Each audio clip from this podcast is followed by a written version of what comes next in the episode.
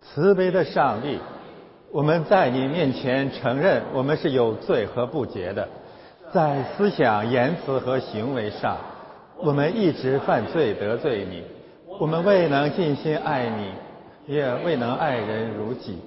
我们原本当得你的惩罚，但因你的儿子耶稣基督的缘故，求你怜悯我们，赦免我们，我们引导我。使我们乐意遵守你的旨意，行走在你的道中，奉你荣耀的圣名。全能的上帝，因他怜悯的心肠，赐下他的独生爱子为我们而死，并因他的缘故，上帝赦免了我们一切的罪。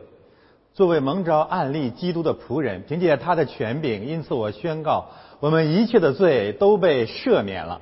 奉圣父、圣子、圣灵的名，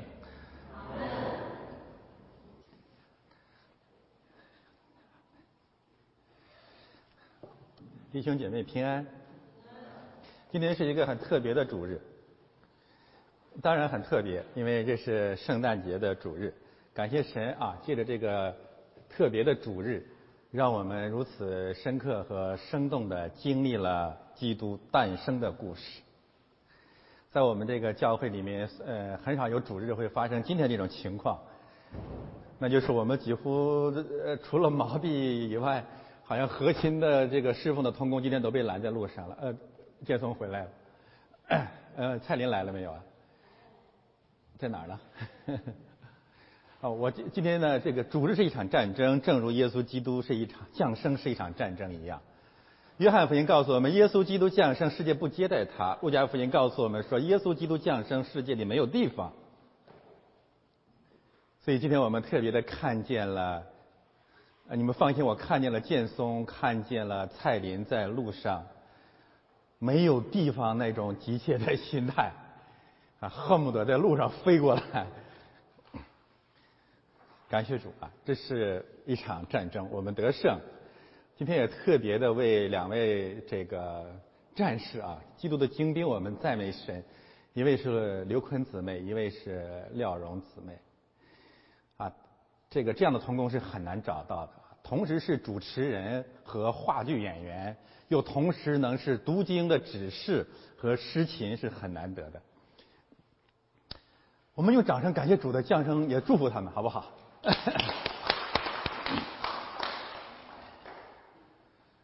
耶稣基督要降生在这个世界上，世界和世界的王要拦阻他的降生，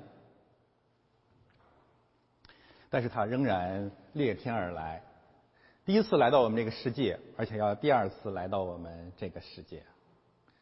实际上，传统教会庆祝圣诞节 一直有两个含义，第二个含义被忽视了。第一个含义是庆祝耶稣基督的第一次来。第二个含义是迎接耶稣基督的第二次到来，所以我们在圣诞节的期间讲末世论，基督教的末世论就是基督第二次来，基督复临是非常合适的。末世论的信息，耶稣基督要最后来，世界的末日，主要涉及三个核心的话题啊，帮我翻到下一页。那就是涉及到了非常严肃、非常严重的三个问题：死亡、天国和审判。所谓终极关切，所谓末世论，所谓基督教信仰最基呃最最后的目标，就是解决死亡的问题、国度的问题和审判的问题。这三个问题非常奇特，为什么奇特呢？你想过没有？全呃，在我们的这个生生活里面，在我们的思想里面啊，有三个最重要的问题，我们都承认，在我们里面都承认他们是最严重、最严肃的事实，但是我们从来不愿意认真去思想他们。而一旦我们认真的思想这三个重大的事实的时候，你今天就能成为基督徒。今天有不是基督徒的人准备好了，下个主日洗礼。我先说死亡的问题啊，我们明明知道我们都会死的，而且这个问题很严重。可是我们都不愿意去面对和思想它，好像我们不会死。还有比这个事实更严重的吗？而没有任何一种宗教能解决这个问题。就我个人来讲啊，你想过吗？我出生那一天开始，死亡就像一个黑色的子弹，从未来的某一点启程，迎面向我射来。二零一五年，我走了四十八个年头，那个迎面飞来的黑色的子弹也飞行了四十八个年头。有一天我们相撞，我就完了。我们对死亡还有一个想法，就是我们并不知道死亡是什么，我们假装知道它是什么，我们不愿意思想它，我们宁愿相信其他宗教、其他文化和一些哲学对死亡的解释，甚至相信所谓科学对死亡的解释。但是这些解释都是谎言。他们可以解释肉体的死亡，没有办法解释灵魂的死亡。他们可以虚构死亡是什么，但是不能让我们信服。为什么呢？因为没有一个告诉我们死亡是什么的人曾经经历过死亡。你没有经历过它，你跟我讲死亡是什么？我为什么要相信呢？我为什么要听释迦牟尼的？我为什么要听柏拉图的？我为什么要听孔子的？孔子还算是谦虚一点的，“未知生，焉知死？”就我不知道死是什么。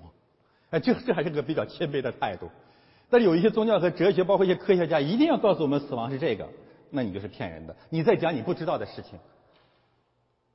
我只相信一个人对死亡的解释，那就是耶稣，因为他死过又回来，他告诉我死亡是什么，我相信。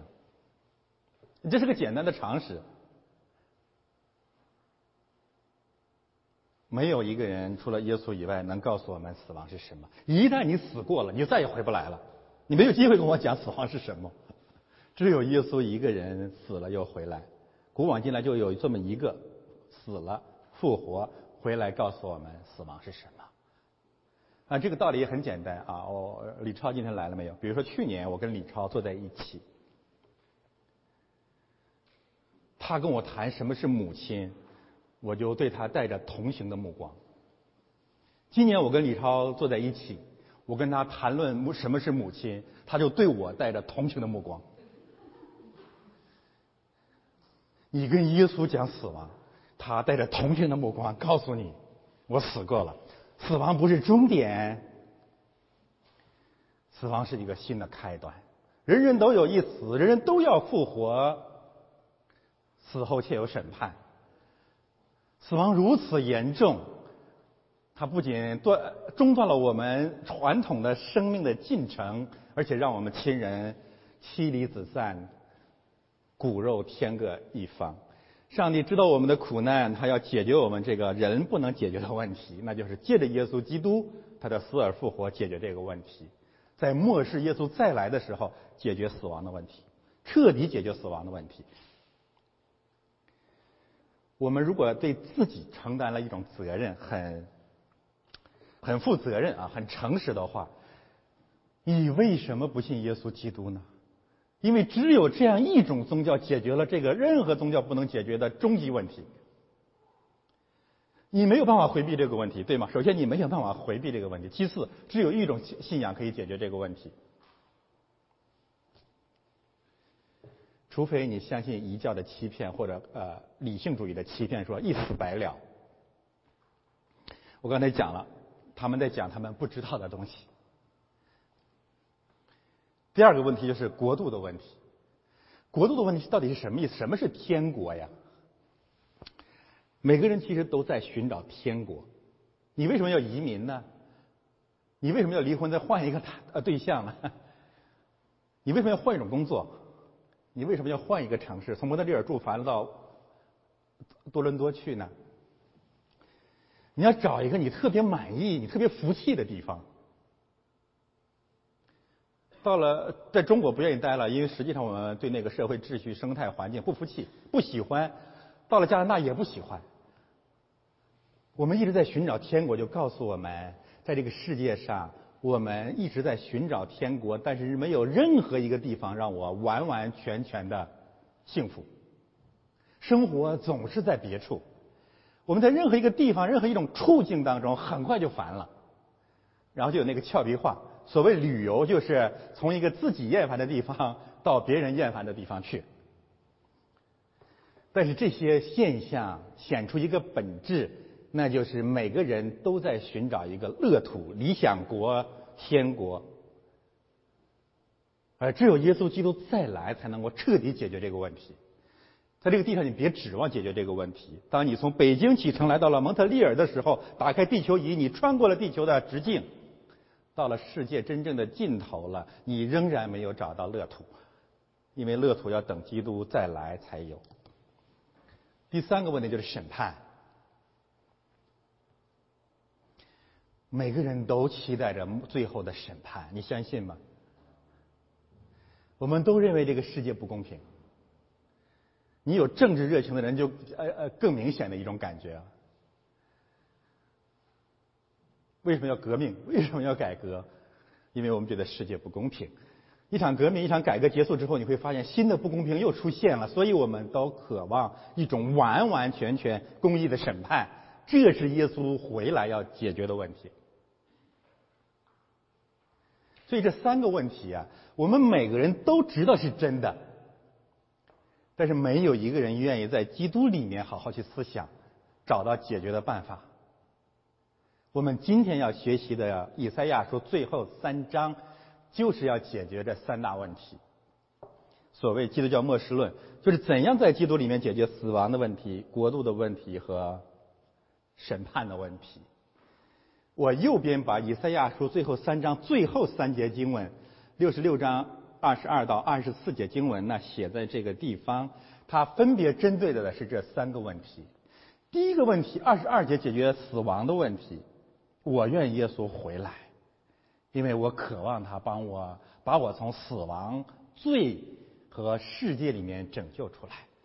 二十三节解决国度的问题，在新天新地，在新的世界里面，我们在上帝面前下拜。你知道这是什么意思呢？在上帝面前下拜的意思就是，主啊，我服你，你明白我的意思吗？我服了，没有人比你在神。我们在这领圣餐，这按照我们中国传统的这个那个那个传统，我凭什么要跪下来啊？没谁比比你，你在上帝面前服气了，主啊，阿门，你你你是对的。除了在上帝面前以外，我们在任何国家、任何国度、任何民族、任何人面前、任何思想面前，你都不服，因为它是有限的嘛。你终于找到一个我完全服了的地方，那就是天国。所以最后，我们与神同在，才能够真正的解决我们国度的问题。第三个方面呢，就是。审判，这个我会最后再详细的解释。这个不是很令人愉快的信息，就是地狱的火燃烧起来，那些罪人被下呃被放到地狱里。现在很多的基督教为了讨好世界，不再敢讲地狱了。那么地狱到底是真实的还是假的？我们怎样来理解这一点？这三个方面，我等一下回头逐一的展开。我现在简单的说一说我自己是怎样借着这三个信息来认信耶稣基督的。我先讲救赎的问题，你和你的后裔都要长存。什么人才能够跟他的后代一起长存呢？就永生的人嘛？呃，这个我们这属肉体的人，这可能是见不到三代四代以上以后的后裔了。所以第二十二节真正讲的是我们在基督里面会获得永远的生命，胜过死亡。有这样一个牧师，啊，他可能是很多人的代表。他在世界里面经历了一场非常残酷的伤害和攻击。他的命运有点像这个金庸小说里面的那个叫什么那个苗人凤，还有那个叫什么？那个那个大侠叫什么了？乔峰，哎，太对了，啊，乔峰。我发现这个，好吧，我们今天讲讲武侠。那你们都知道啊，他受到了极为不公正的待遇。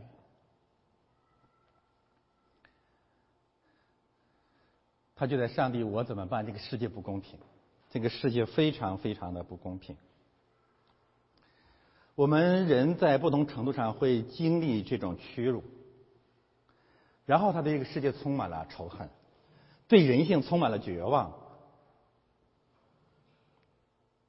他说：“这一切都是谎言，完全是颠倒的。事实不是这样子的，这里面包含着很多人性的败坏和国家政权参与的谎言。”互联网上都是这样讲的，但事实上这件事情不是这样子的。但是由于人的骄傲，又不愿意去解释，又不愿意去伤害别人。很多年以后，他来到了上帝的面前，跟上帝祷告，说：“主，这个世界怎么可以是这样？你能不能救我脱离这样的世界？”那场祷告把他拯救出来。上帝给他两个答案，这是我今天要特别跟大家分享的。第一个答案就是：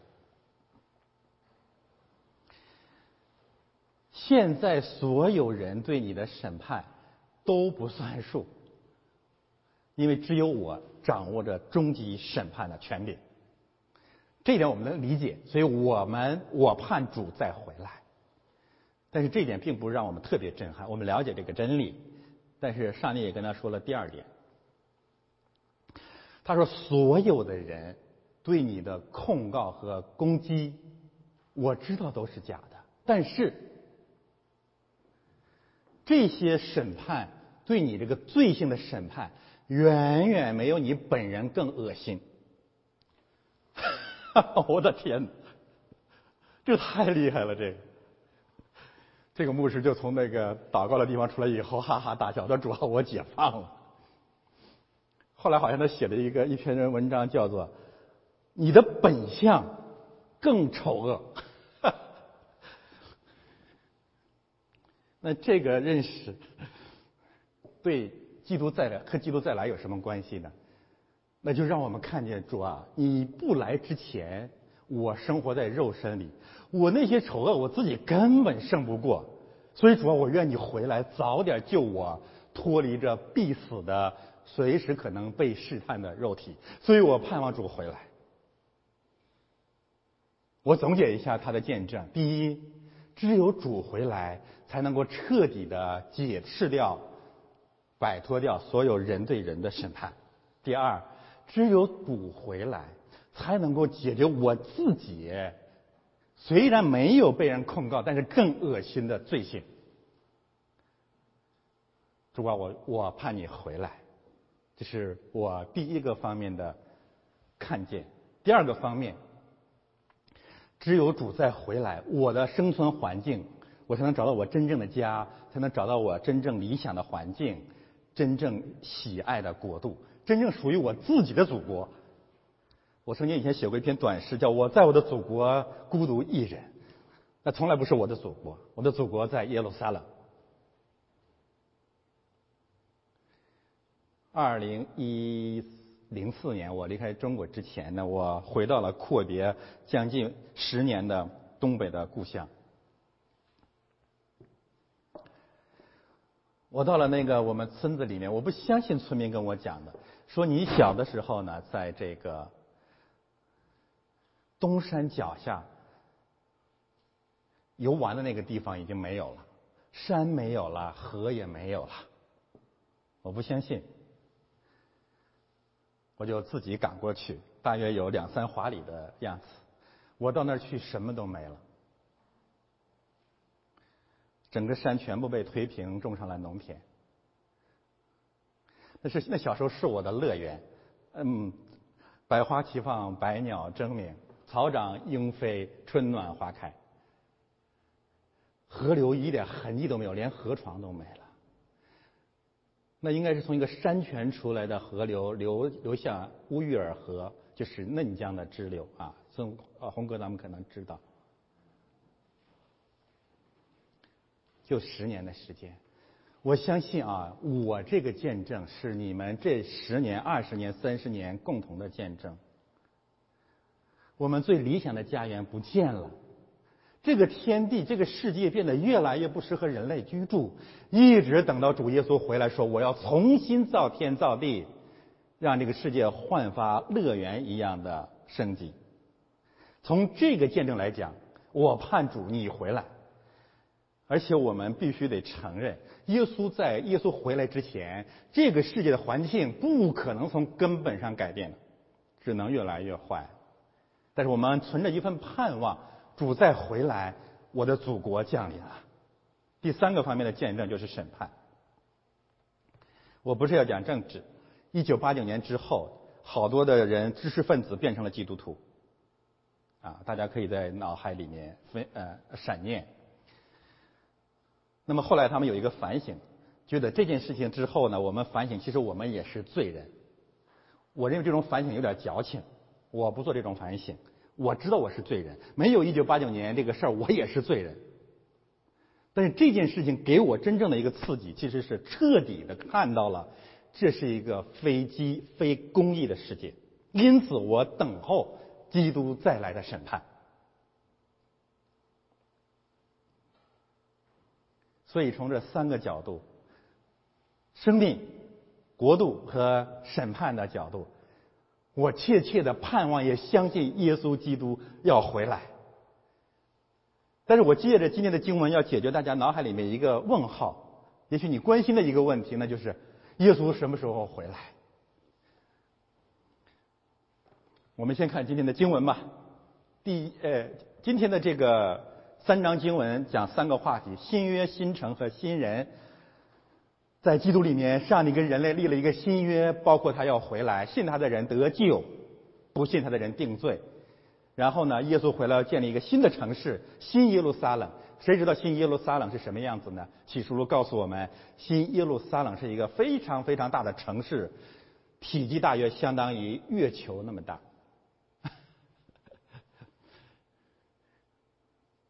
相当于欧洲了吧？我不太懂数学。那么，为什么现在耶稣还没有回来？有一个原因，因为他在创世纪的时候就告诉我们说：“你们要生养众多，遍及地面，一定要等新城耶路撒冷的数目足了，啊，耶稣就回来。”第三部分讲新人，就是在新天新地，在耶稣回来的时候，那个世代的人是什么样子的？他们怎样生活？然后呢，大家看右边，在这段经文里面呢。有四个特别重要的信息，讲基督徒讲人的四个真相，啊，太深刻了。我们要深刻的认识我们人到底是什么，因此我们特别需要基督再回来。然后讲到了耶稣回来有什么拦阻他？有四大异教，这太深刻的信息了。以赛亚书这四就一节经文吧，还是两节经文啊？呃呃，然后就把今天古往今来所有的宗教和哲哲学的本质都告诉我们了。然后讲基督教会，在末世的时候，基督教会会很败坏啊！耶稣反复的去预言，说将来真正的敌基督其实不是外邦人，而是教会里面出来的，甚至坐在耶路撒冷那个地方，然后让我们看见教会内部的四大异端，或者说四大邪教，好像也是一两节经文就讲的特别透彻。最后是末日审判，有四场大火。现在我们看详细的经文，我们先看这个六十四章。六十四章呢，主要有三个信息。首先讲神的审判要临到，他回来要审判罪人，然后呢，他要来拯救他的儿女，然后他要建立他的圣所。好，我们先看第一个信息，一到三节。耶稣要回来了，愿你裂天而来。耶稣第一次回来是变成小婴孩在马槽里。但是耶耶稣第二次来是裂天而来，他是个成人，他从天而降，来审判列国。然后我们看这里面有两座山啊，一节是山在他面前震动，三节说山在他面前震动，天和山构成了天和地的这样一个环境。耶稣来让天地都震动，这意味着什么呢？意味着耶稣基督降临的时候，这个世界最高峰、伟人、伟大一切一切的偶像都会在他面前破碎，而人类所有敬天的宗教也会被拆毁。你知道吗？全世界所有的宗教都是敬天的宗教，但是圣经反反复复的告诉我们，天是耶和华所造的，天是我的帐幕，地是我的脚凳。你为我造何等的庙宇呢？中国文化是特别敬天的，对吗？我们宁愿意敬那个抽象的自然的天，也不愿意相信创世纪一章一节，起初神创造天和地的上帝。一直到耶稣基督裂天而来，这个“裂”字特别有意思，就是撕碎，把我们所有所有的宗教信仰最高峰全部撕碎，让所有的偶像全部破碎掉，然后他显现。他显现要审判这些这个世界，让所有的世界在火上烧烤。这个信息到以赛亚书六十六章结束的时候会重新出现，到时候我们再进一步去解释它。火湖地狱的火到底是什么意思？好看下面的信息。接下来呢，就告诉我们上帝来要拯救我们。我们刚才讲的是审判，然后讲的是拯救。他拯救的是什么人呢？拯救的是我们。我们是什么人呢？我们是不干净的人。因此，即使到末世，从耶稣第一次来到第二次来，我们得救都是出于神的恩典。好，现在我们来借这段经文看看我们人到底是什么？我们基督徒到底是什么？人到底是什么？人有四个真相，这是以前我们不清楚的，在神面前我们才知道的。第一，在上帝面前我们都是不洁净的人。不洁净，用立位记的观点就是是罪人。在上帝面前我们是罪人。第二点，更深刻，它是它有一个有一个递进，我们不服气啊。当上帝呃第一个话临到我们的时候，说你是罪人的时候，我们如果还没有成为基督徒或者信心不是很好，我们马上就反感了。你凭什么说我是罪人？至少我做了很多好事啊，至少我比别人好啊。接下来就是这句话，这句话太深刻了。我们所有的义都像污秽的衣服。我以前不服气，真的是在神面前越来越看到自己。就是我们那些义、那些公义、那些义怒、那些善举，都像污秽的衣服。这里这个污秽，你知道是哪个字吗？它指的是女人的月经。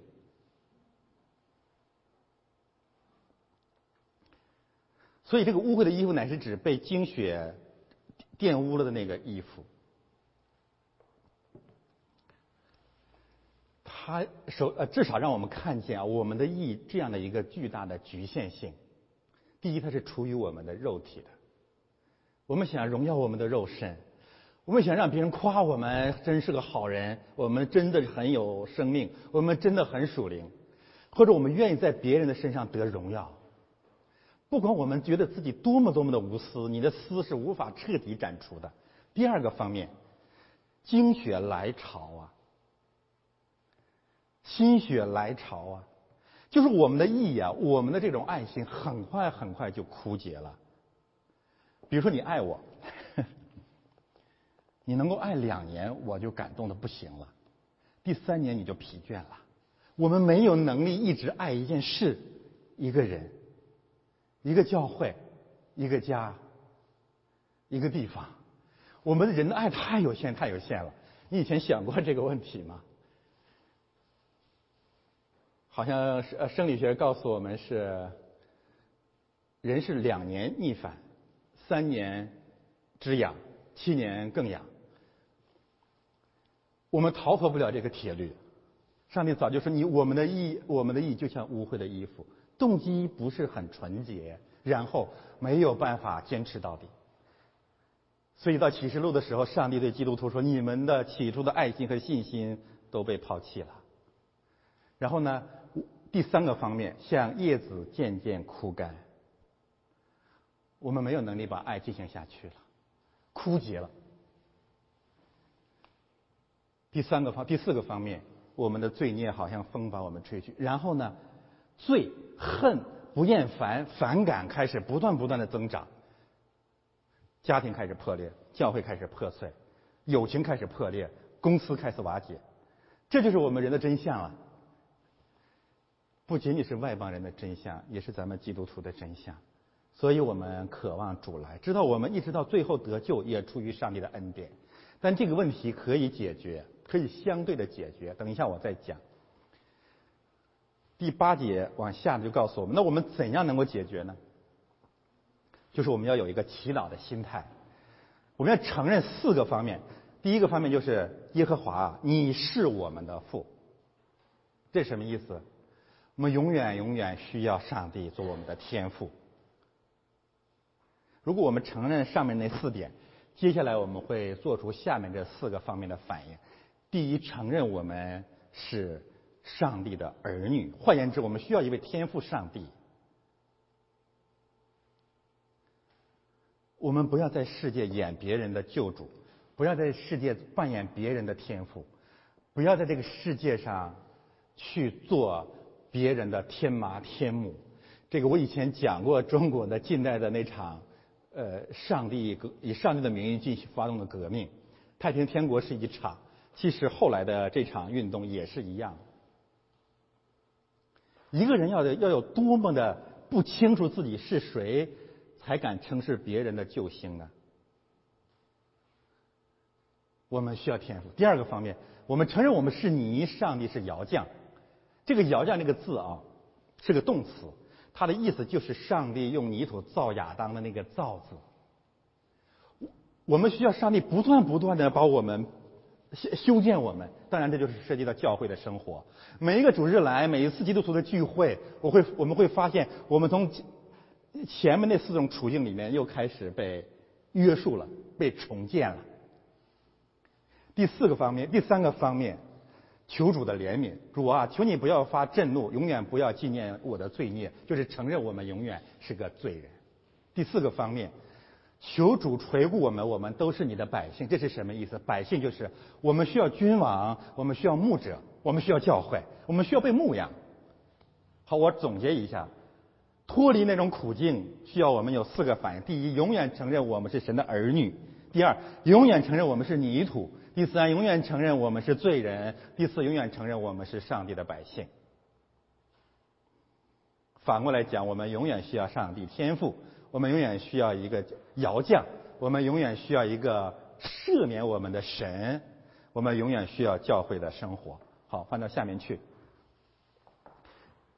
然后信息转到了圣城耶路撒冷。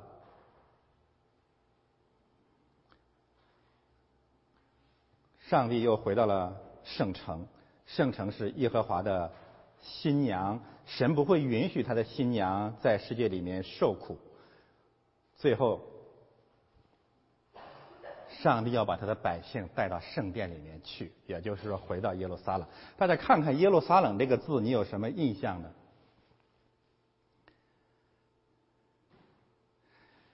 耶路撒冷重建。以色列人流回耶路撒冷，是耶稣再回来的一个基本的先兆。这是一个预预备啊，预备耶稣基督再回来了。那这个问题我稍微多说几句。耶稣基督要回来了。我最后会讲回来的具体的先兆，那就是三大先兆啊，在马太福音二十四章。除了那三大先兆之外呢，在耶稣第一次回来和第二次回来之间呢，要连续的发生一个事件，那就是犹太人分布到世界各地的犹太人回到耶路撒冷去。耶稣回来的脚步越来越近了，因为犹太人开始回归耶路撒冷。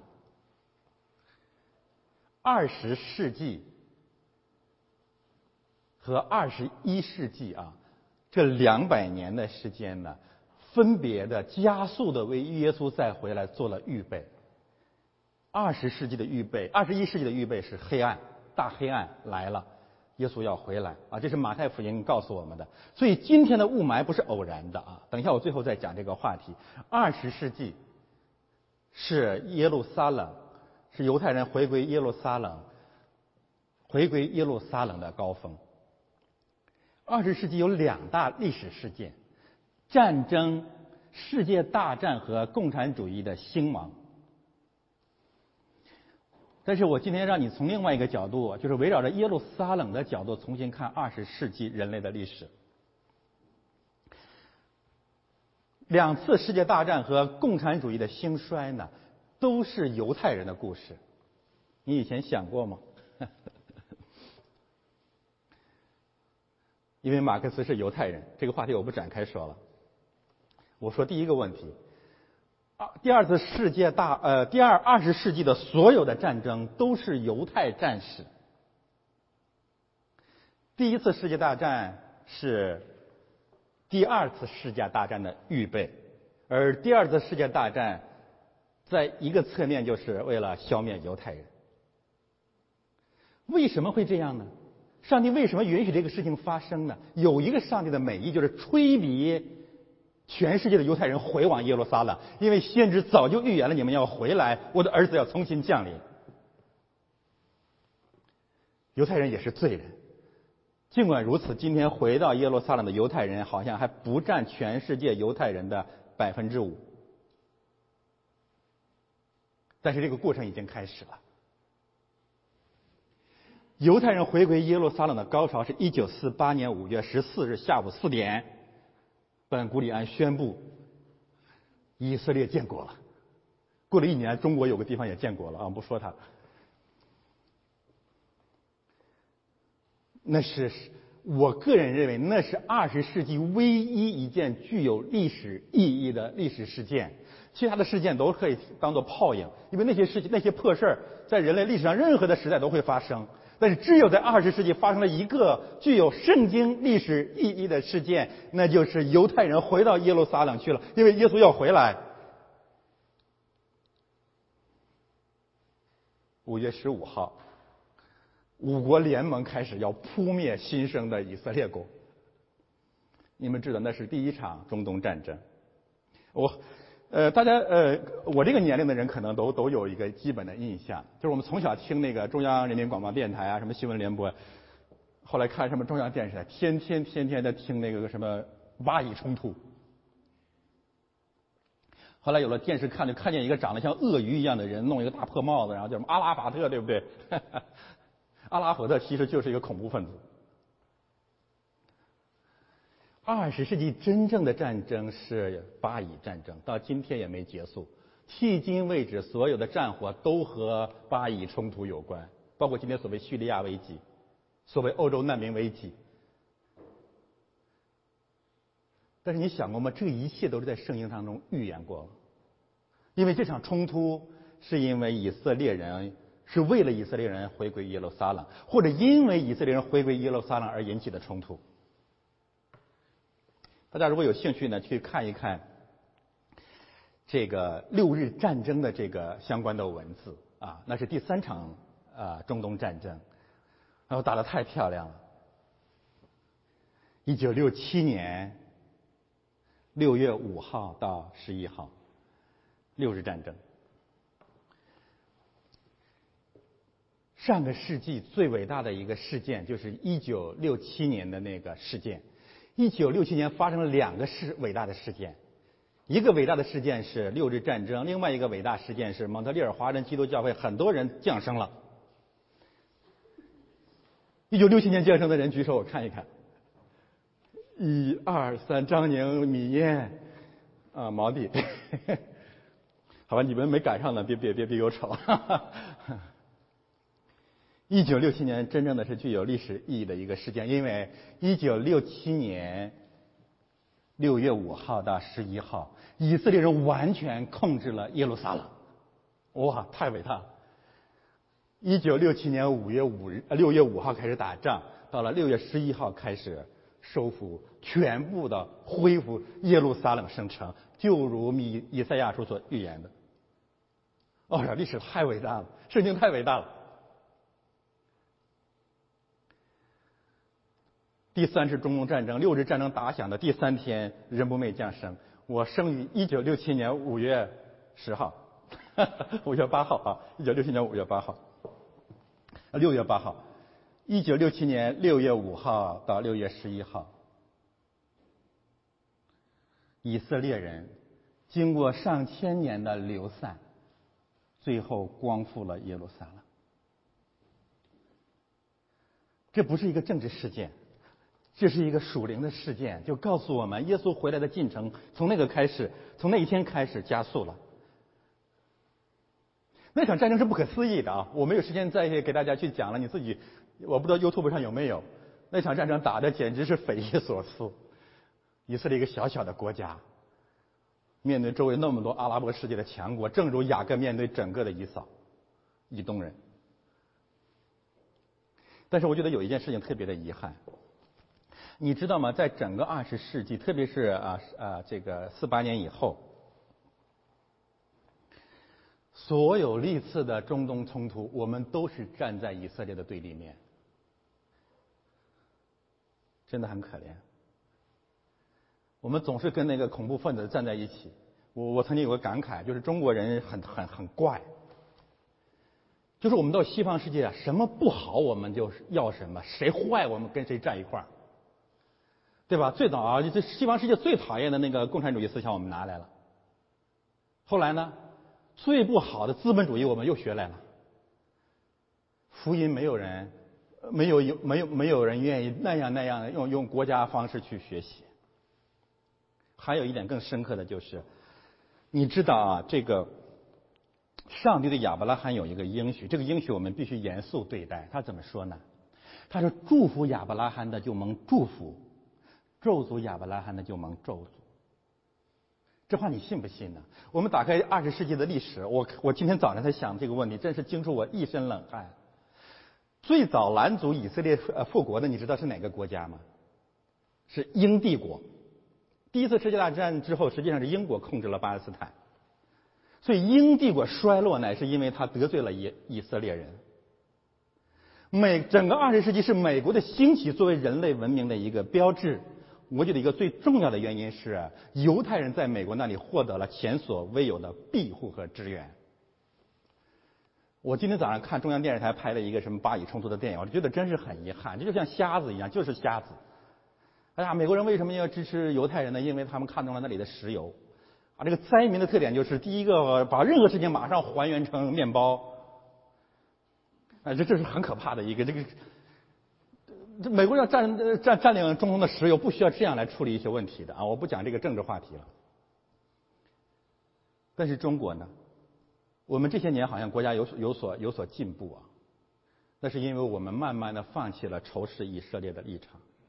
但是在我们站在阿拉法特一边的那些岁月里面，你自己去想一想，中国是何等的被咒诅呢？何等的落后，国家内乱，民生凋敝。我说的是事实，不然干嘛要搞改革嘛？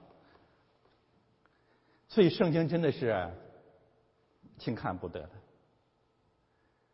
因为上帝在亚伯拉罕身上早就说了：祝福你呢，我祝福他；咒诅你呢，我咒诅他。圣经又借着先知以赛亚书来不断的。告诉我们说，基督再回来，以色列人有两大运动，由全世界的犹太人回到耶路撒冷，福音传到地极。这两件事情在二十世纪全都发生了，而且正在发生当中。好，我们看下面的信息吧。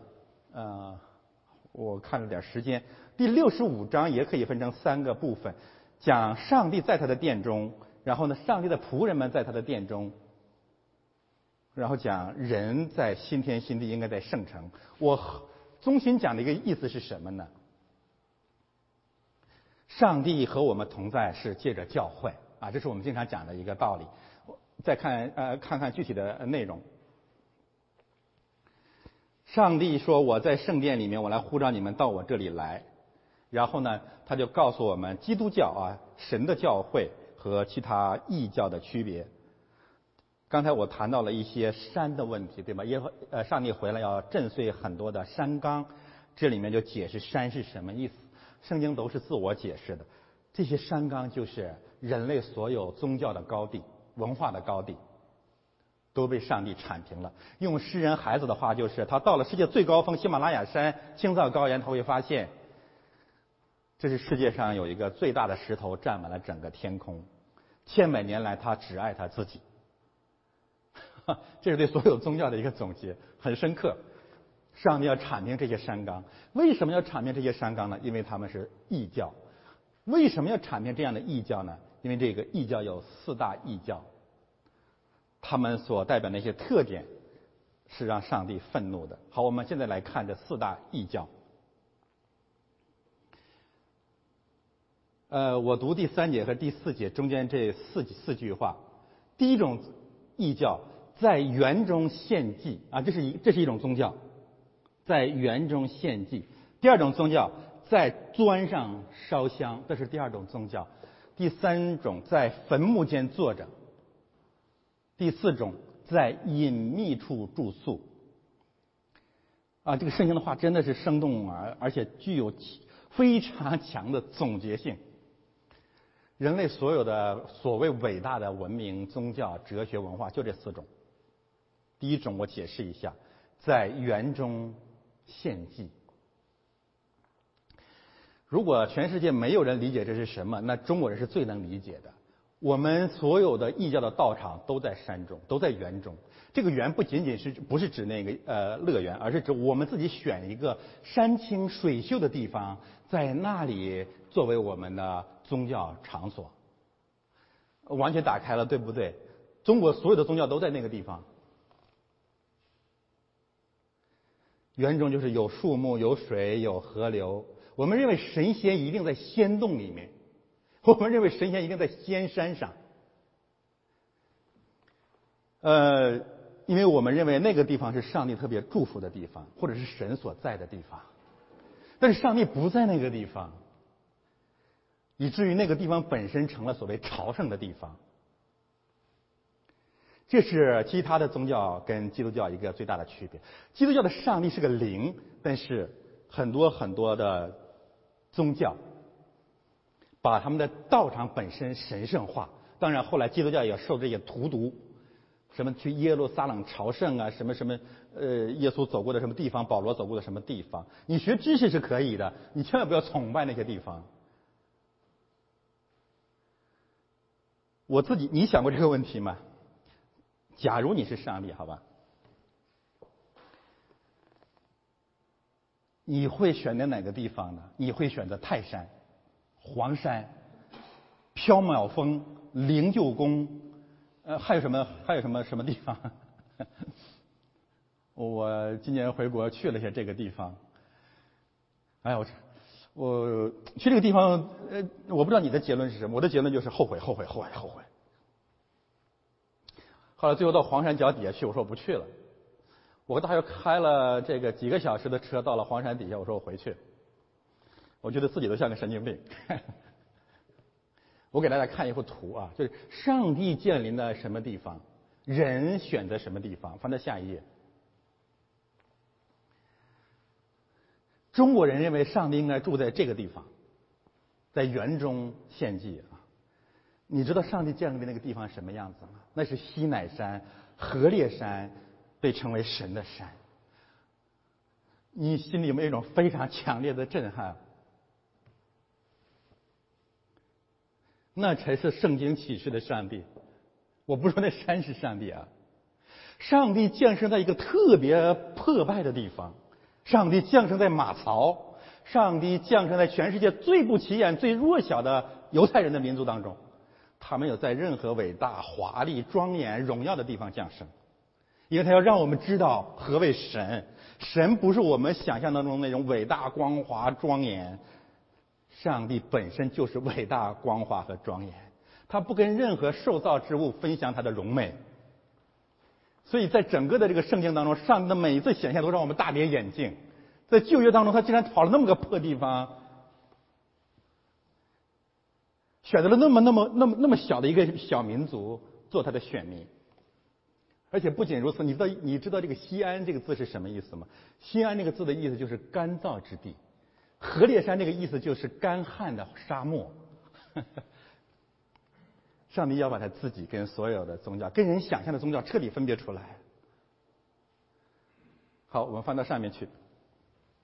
到了新约时代呢，上帝在马槽里显现，在十字架上显现。马槽里的婴孩是上帝，十字架上那位罪犯是上帝。这和园中献祭想象的宗教都背道而驰。也就是说，人类啊，四大异教，第一种异教就是人按照自己的方式去创造上帝，这是第一种异教。你自己想象一下啊，在你遇到基督教的上帝之前，我们想的上帝都是在园中，园想象他在园中的。无论是孙悟空还是玉皇大帝还是什么东西，都是你想象的，按照人的想象构画出来的上帝。第二种，在砖上烧香，这更深刻。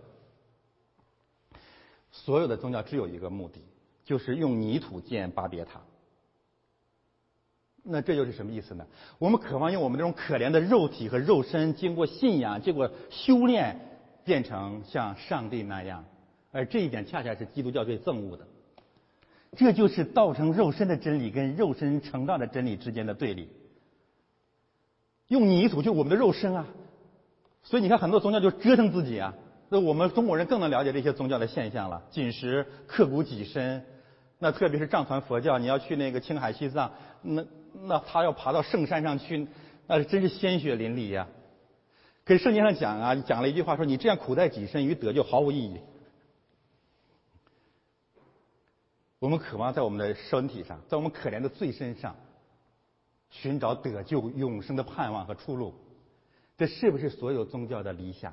是，就是这样子的，没有一种宗教能脱离这种定义。第三种，在坟墓间坐着，这指的是什么呢？一个方面指我们在死人当中寻找活人，我们愿愿意在这个世界上呃制造很多很多偶像，但是他们不过就是死人或者即将死的人。你说你研究他们、垂迷他们有什么意义呢？我自己曾经荒呃这个度过这一段时间，好在是我没有崇拜过任何人，可能我这人太骄傲了，我没有崇拜过任何人，从来没有过。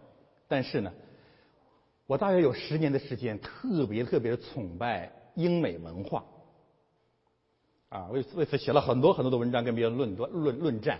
我今天不完全否认我的观点啊，不然我干嘛移民到这儿来呢？肯定是在我的里面，我相对的认为这个地方好一点，我得诚实。啊，我不能像那爱国华人那样那么虚伪。我确实认为这个地方相对好一点，但是圣经打开我们的眼睛，让我们看见这个地方也是死人、即将死的人所建立的、即将死亡的文明。罗马帝国那么的伟大，不是也没有了吗？我相信英美、北美的文明早晚有终结的一天。所以，第一种就是你不要在坟墓当中住着，不要把你的信仰、对天国的盼望在死人、在人的身上去寄托。第二一个方面指的是。祖先崇拜，祖先崇拜，一代一代人的死了，我们认为他们这些死人的身上带着一种神灵的能力。你说在这种人家得得人得有多么的愚昧吗？你说他活着的时候都那个样子，他死的时候他能量从哪里来呢？好像我在我们这个教堂里讲过这个道理。我说我是怎我是怎么摆脱这个祖先崇拜的？就是我有一天照镜子看见自己。我不知道我祖先怎么样，但我知道我自己。然后我就说，我有什么资格让两百年、三百年之后我的后代来崇拜我呢？就这么一个人。其实这都是常识，圣经早就告诉我们了。你不要在坟墓间坐着。第三个也可能是指历史崇拜。我们相信读史使人明智，嗯，不完全否认这个道理。我们愿意在死人当中的一些作品当中、那些东西当中去找一些。伟大的真理出来，但太有限，太有限了。关于天国，关于死亡，关于国度，关于审判，孔子能告诉我什么呢？柏拉图能告诉我什么呢？秦始皇能告诉我什么呢？我我从他们身上到底能学到什么东西来呢？我从黄继光、从雷锋这些死的人身上到底能学到什么呢？什么都学不到。可是我们，我们的教育，我们的文化。把我们的主要的智力和精力全用在这些死人身上了，真的太可悲了。第四个方面的宗教就是在隐秘处住宿，这更有意思。这什么意思？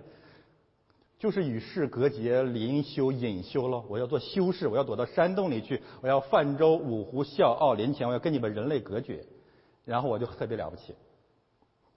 这好像是全世界都有这种人，希腊人、印度人和中国人在这个方面登峰造极。希腊人叫全儒主义者，迪奥根尼住在木桶里；中国人叫谭元明，我要躲到桃花源里去；印度人更了不起，他躲的那个地方叫什么？内心，我要回到我的里面去。哈 哈没有地方去了，我要回到我自己的里面去。然后圣经扒开印度人的胸膛，说：“我打开你的胸膛，让你看看你的里面有什么。”罗马书第三章说：“你的里面全无真理，都是黑暗。”哎呀，太了不起了！就这，这就是四大异教。你能够逃，能逃出这四大异教吗？第四种宗教里面还有两个词，我稍微给大家解释一下。那个坐着和住宿。这个住宿指的是什么意思呢？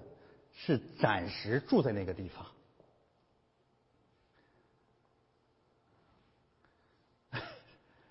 就是说我们那个隐修啊，都具有作秀的性质。我并不想长期的坐在那个地方。然后“坐着”这个词本身还有窥探的意思，就是我要用一只眼睛，我屁股啊，这个这个迪奥根尼的屁股是在木桶里面，但是他的眼睛盯着世界。什么时候你们给我荣耀啊？啊，你看我都这么干净了，离你们最这么远了，快来夸我几句啊！有什么机会没有啊？要盘膝垂钓啊！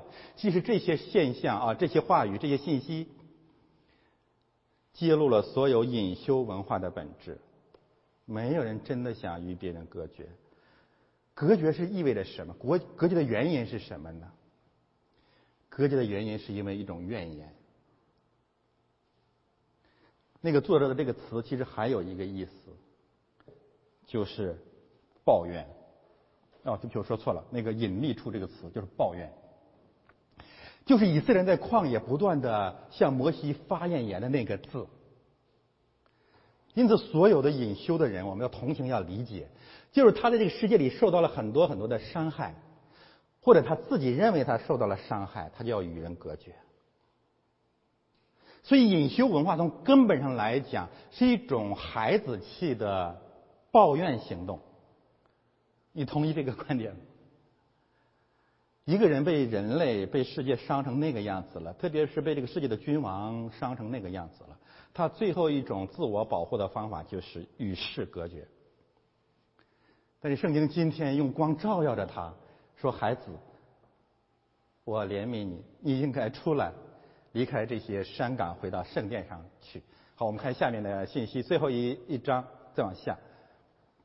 啊，这不是最后一章了啊，第二部分，第六十五章的第二个部分，告诉我们，在这个神的殿当中有仆人去侍奉，这当然是指向教会的。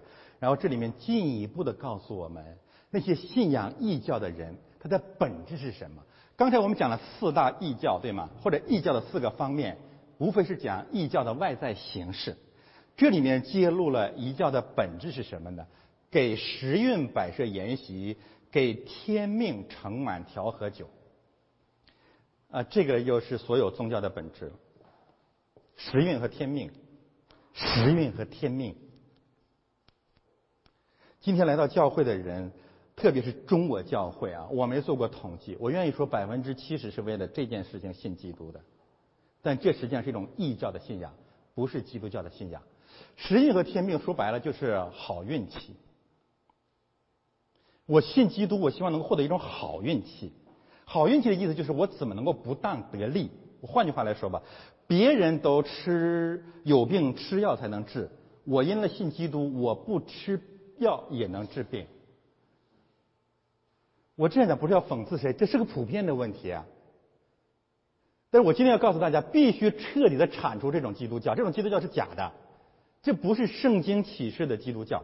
还有一种就是，什么叫信了基督的得福呢？就是我走在门口一开门，天上就掉馅儿饼，地上就捡了一百万。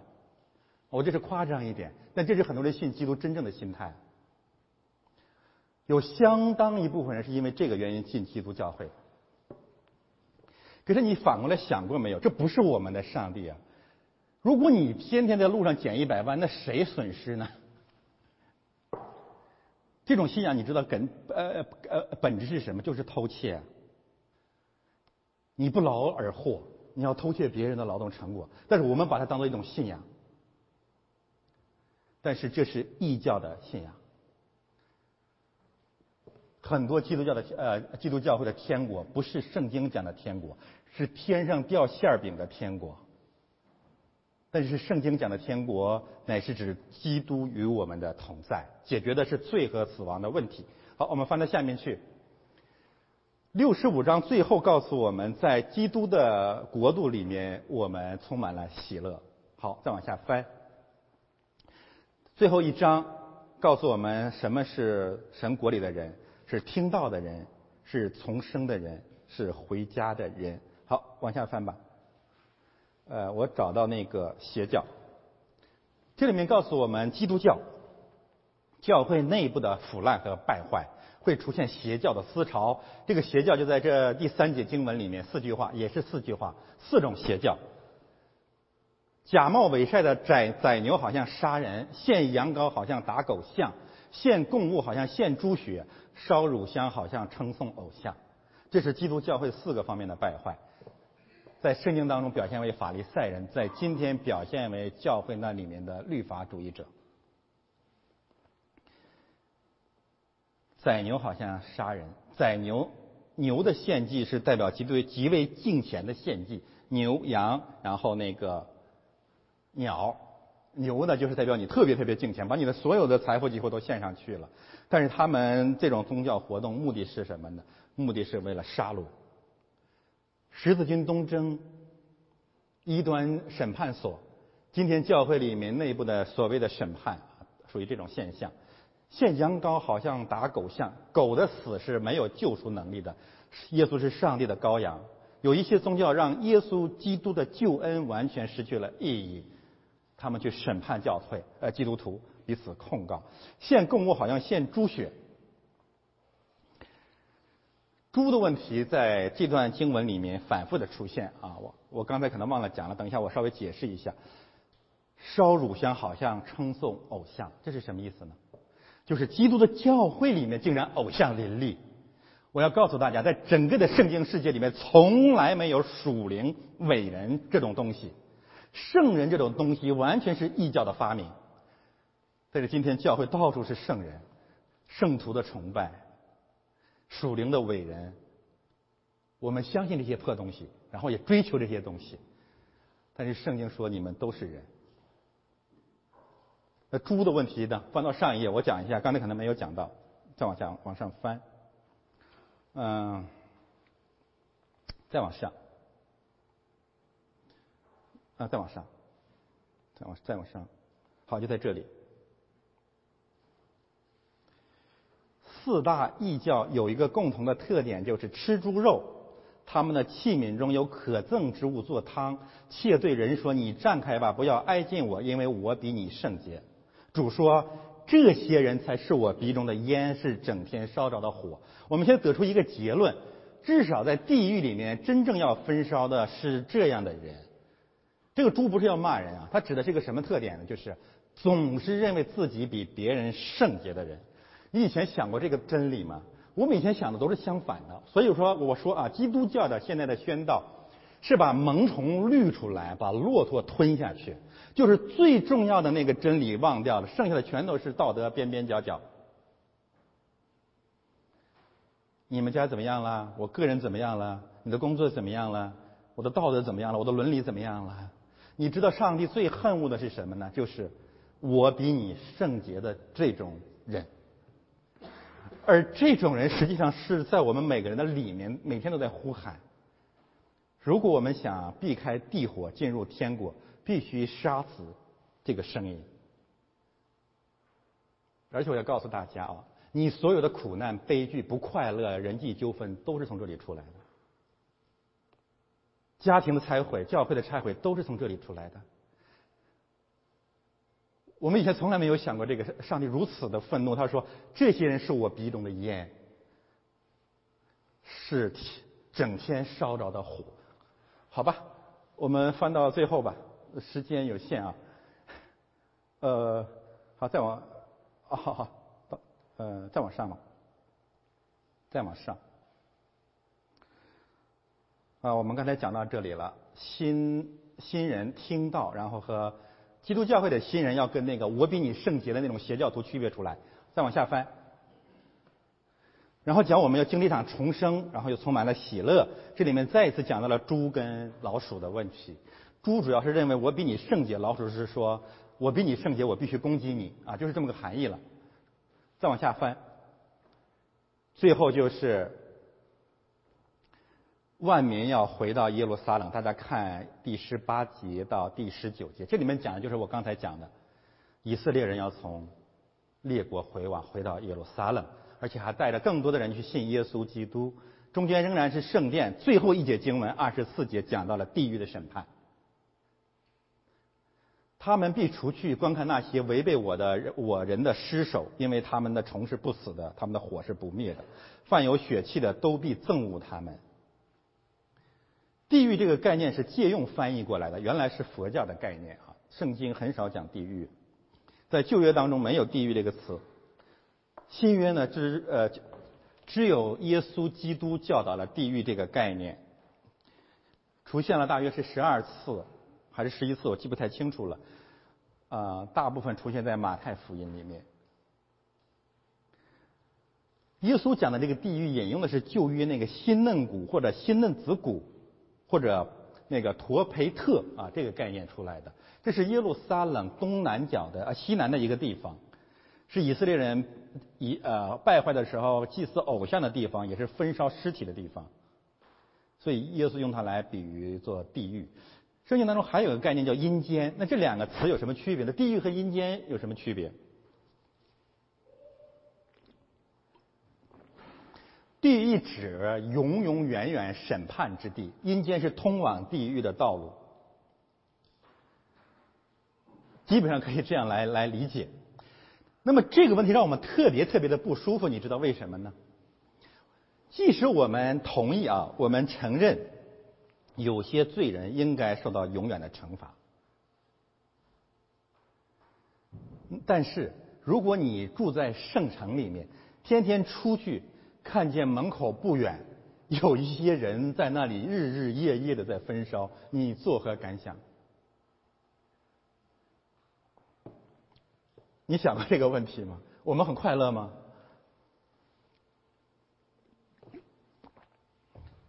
所以地狱几乎是不可以接受的。我们怎样来理解这个呢？永火就永远永远烧着的。我以前对这个也特别的呃难以接受。我宁愿相信一死百了。那随着对这个圣经的这个这个认识，后来我还是发现上帝是对的。我们能不能从神的角度来想这个问题呢？如果人啊，无论什么样的人，罪人都是一死百了，你觉得这个世界会怎么样？没有地狱了啊，这个世界就是地狱。你相信这一点吗？我们人太聪明了，就我可以不信你没有关系，但是如果只要能一死百了就行，那我就随便干了。所以上帝是没有办法，上帝实实在在是没有办法，所以他用永永远远的痛苦。来防止、劝阻人类不要犯罪，他没有办法。你我说，你从上帝的角度去想，你有别的更好的办法吗？如果你取消永刑、永死和永远烧着的地狱之火，你怎么解决罪人犯罪的问题呢？真的没有办法。所以永火，我们要承认它是事实。但是呢，我们怎么去解释血气属血气的人？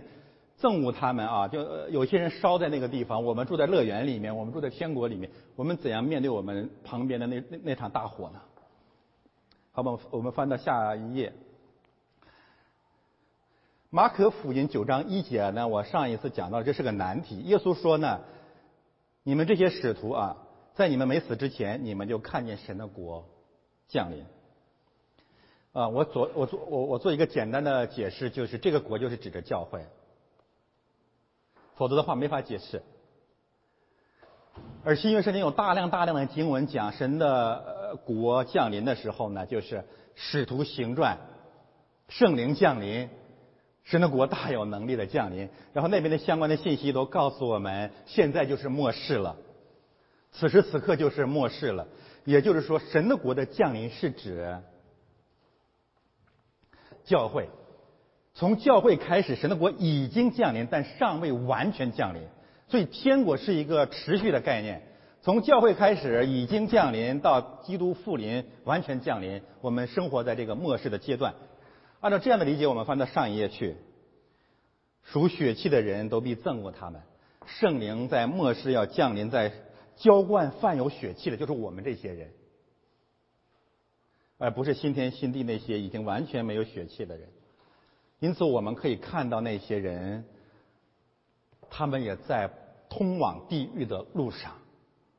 他们的虫是不死的，火是不灭的，他们进入一种准地狱的状态。因此，这里的信息讲的是一个过程。好，再往下翻，啊，马太福音这里面呢，告诉我们，我们最终啊，怎样能够归入天国，躲避地狱的火烧呢？我们说了，马太福音讲地狱讲的最多。马可福音又告诉我们，天堂是从教会开端的，就像天梯从地上一直通往天上。耶稣同时告诉我们，解决地狱的问题就是借着教会。新约圣经就有这一节经文，特别特别的清楚告诉我们，在教会里胜过阴间的门。所以，这是我们坚持教会生活、确保我们一直在天国的路上的保障。最后一个问题：耶稣什么时候回来？大家如果有圣经，翻到马太福音二十四章。马太福音二十四章，耶稣坐在橄榄山上，告诉我们他回来有三个特有三个征兆。耶稣坐在橄榄山上，啊，很有意思的一个形象。他在橄榄山上升天。将来他要重新降临在橄榄山上，他要降临在耶路撒冷。耶稣回来有三大征兆，我们知道末世近了，耶稣要回来了。这三大征兆已经开始，也尚未完全。第一个征兆就是大逼迫。这个大逼迫是怎么造成的呢？就是借着犹太人回归耶路撒冷，基督教进入全世界引起的冲突。世界会越来越恨基督教，无缘无故的恨基督教，我们会为万民恨恶，到恨到一定程度的时候，耶稣回来。第二个方面就是大灾难，这个大灾难是谁引起的呢？是因为敌基督引起的，在耶路撒冷，在或者在神的教会里面出现了一个新的独裁者、统治者、精神领袖、假先知敌基督。他开始统治整个世界，上帝回来要消灭他。耶路撒冷有一场大灾难。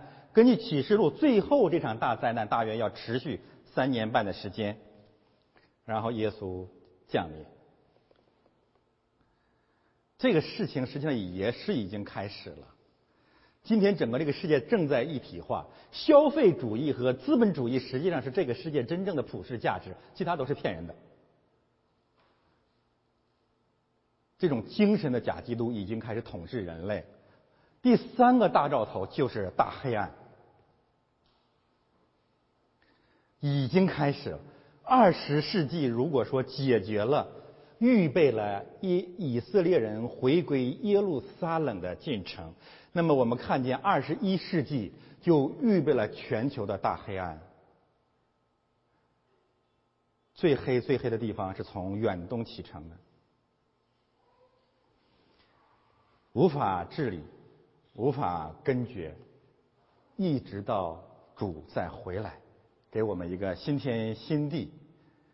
现在我们面对这个画面，这是这个周末北京的那个再一次被雾霾笼罩的场面。我们一起来祷告，天父，我们感谢你，差派你的儿子，让我们救我们脱离死亡，预备我们进入国度。让我们守候你最公义的审判，也求主你加大大的来怜悯我们自己所离开的那个国国家，你让更多的的人在黑暗当中看见你的大光，也祝福那里的千千万万个家庭，因为主你是大有怜悯的神，愿你的恩典与他们同在，正如与我们同在。我们这样的祷告，奉靠耶稣基督的圣名。